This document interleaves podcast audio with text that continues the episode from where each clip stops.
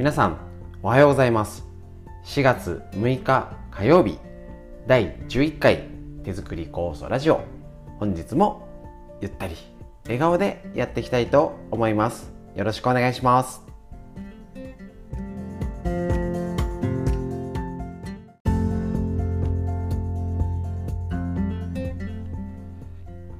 はい時期的に皆さんのところ桜がどんどん散ってしまっているかと思います。残念ながら入学式には間に合わないっていう感じだったでしょうか。とにかく桜がまあ桜はね早かったり遅かったりは例年あるんですけどとにかく草が早くなってきてるような感じがします。えーと、ただねあの暑い日だけじゃなくてちょっと風が吹いたり涼しい日がありますのでとにかく何度もあの言いますけれども自律神経のバランス腸内環境を整えること。体を温めること。そして睡眠運動しっかりやっていますか？必ず気をつけて日々意識して生活していきましょう。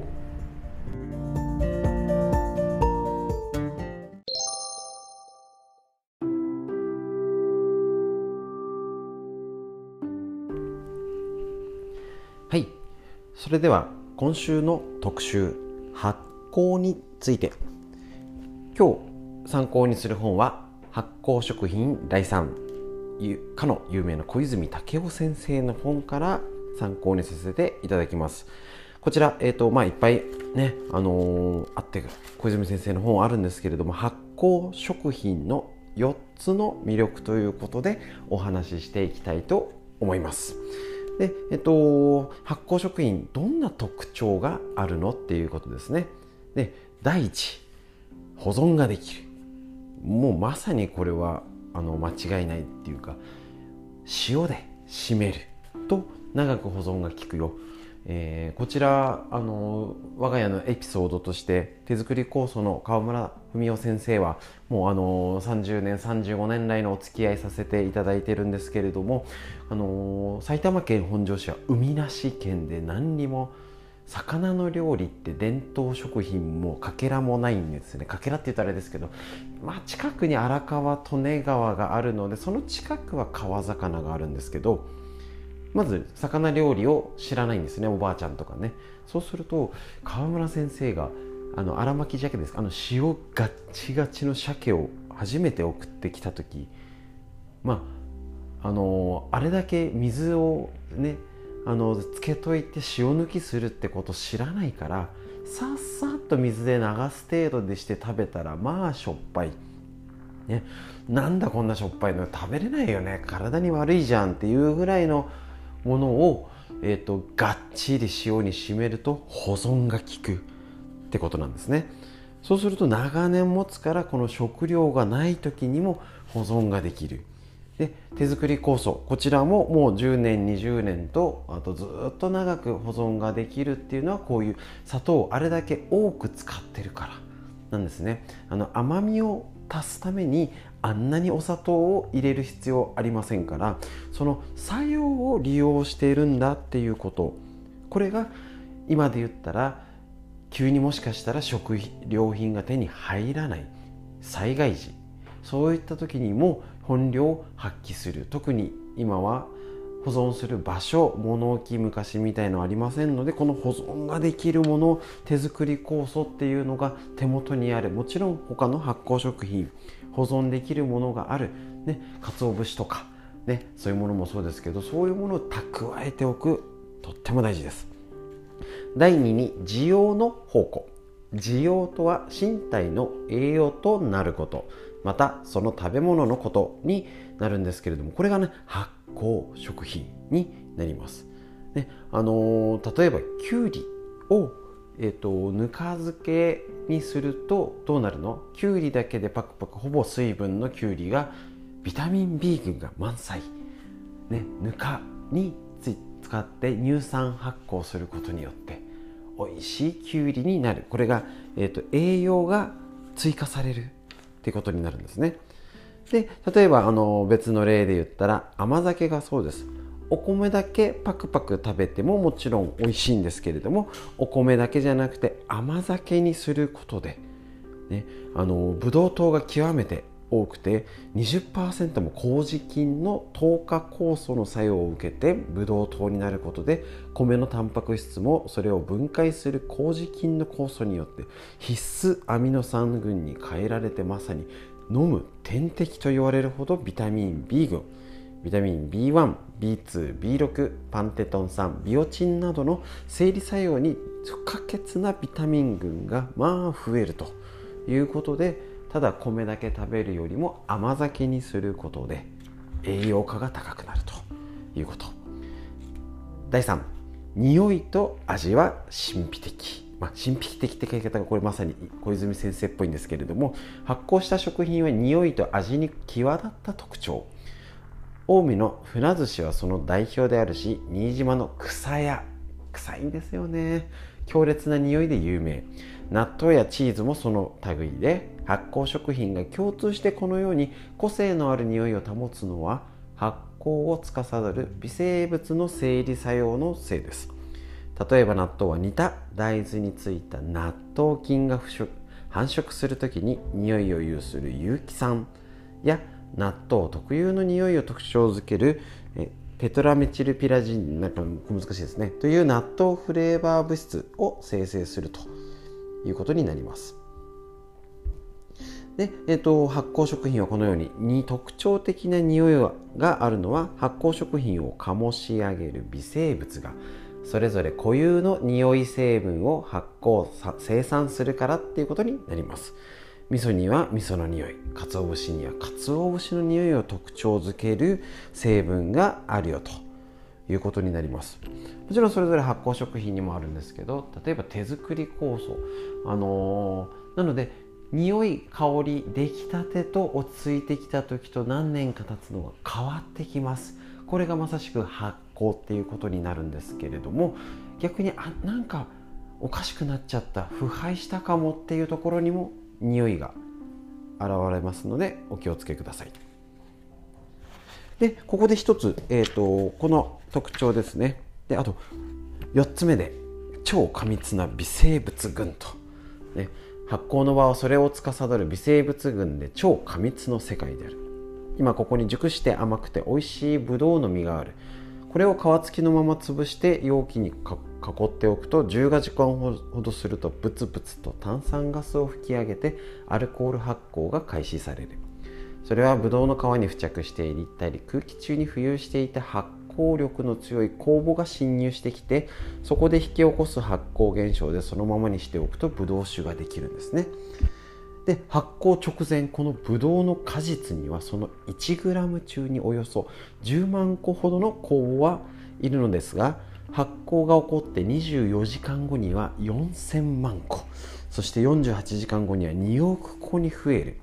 このように微生物が発酵の生育環境に入った時挙にその数を天文学的に増やしていくこのことはブドウ酒の例ばかりじゃなく発酵現象の全てにおいて共通して見られることである。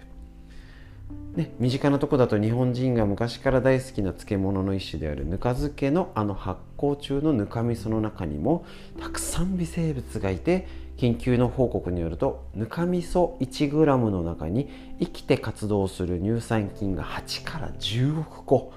もうよくわかんないですね。いるということになるということで発酵っていうことでこういう体を守ってくれる菌いろいろな元気にしてくれる菌微生物がたっぷりだよっていうことがあります。この4つ。ね。えー、っと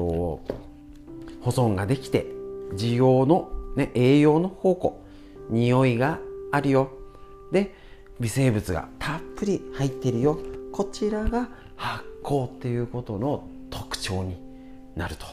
いうことです。この発酵食品を取るっていうことこの意味をぜひ理解しておきましょうということで今日の第2回発酵っていうことでした。以上になります。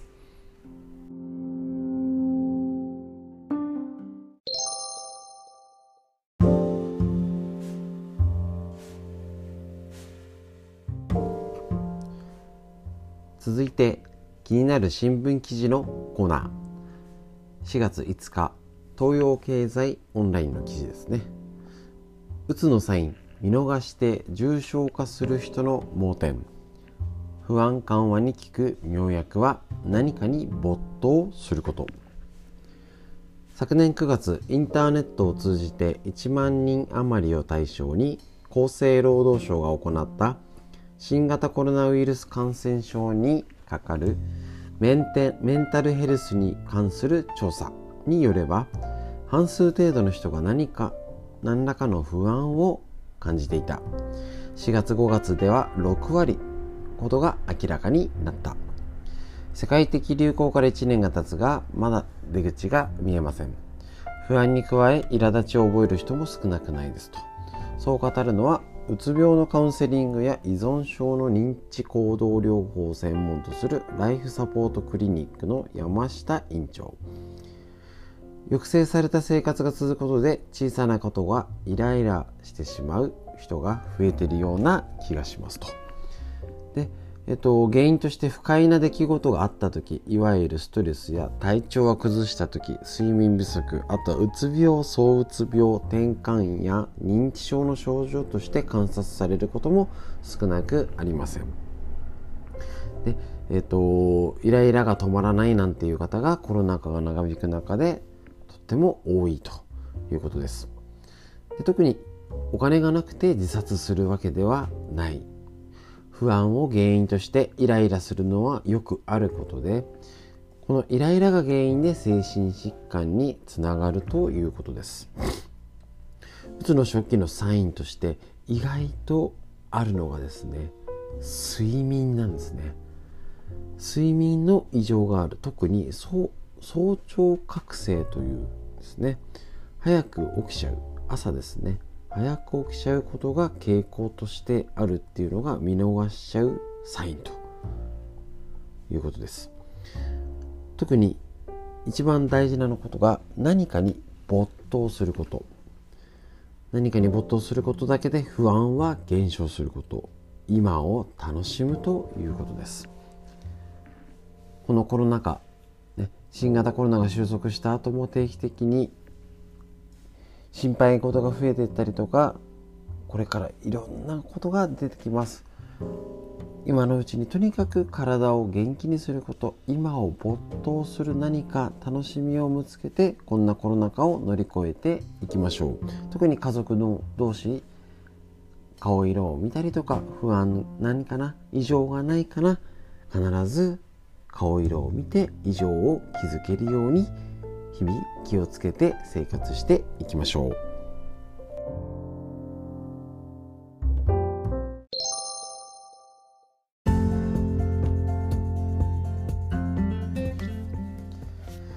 はい、ちょっと気になる新聞記事のでも紹介しましたけどやっぱりね睡眠って大事ですよね。えっ、ー、と睡眠のよくある本には睡眠力として今睡眠負債なんて言葉もありますけれどもちょっと気になる症状の本の中でチェックすると日中眠気があるとかいつも疲れている。最近集中力が続かない。運転中ヒヤッとしたことがある。寝つくまで30分以上かかる。夜途中で目が覚める。早く目覚めすぎて布団の中で朝を待っている。ここ数年ぐっすり眠った気がしない。常に眠く横な横になるとすぐに眠ってしまうなんてことがあるとやっぱりですね、あのー、睡眠要注意気をつけなきゃねっていうことなんですね。こちらの生活習慣を変えなくても深い眠りは手に入るなんていう本の中身なんですけどこれね結局あの細かい内容は本書に譲りますけれども足裏ケアになるんですね。なので、あのー、結局何なの？足裏マッサージして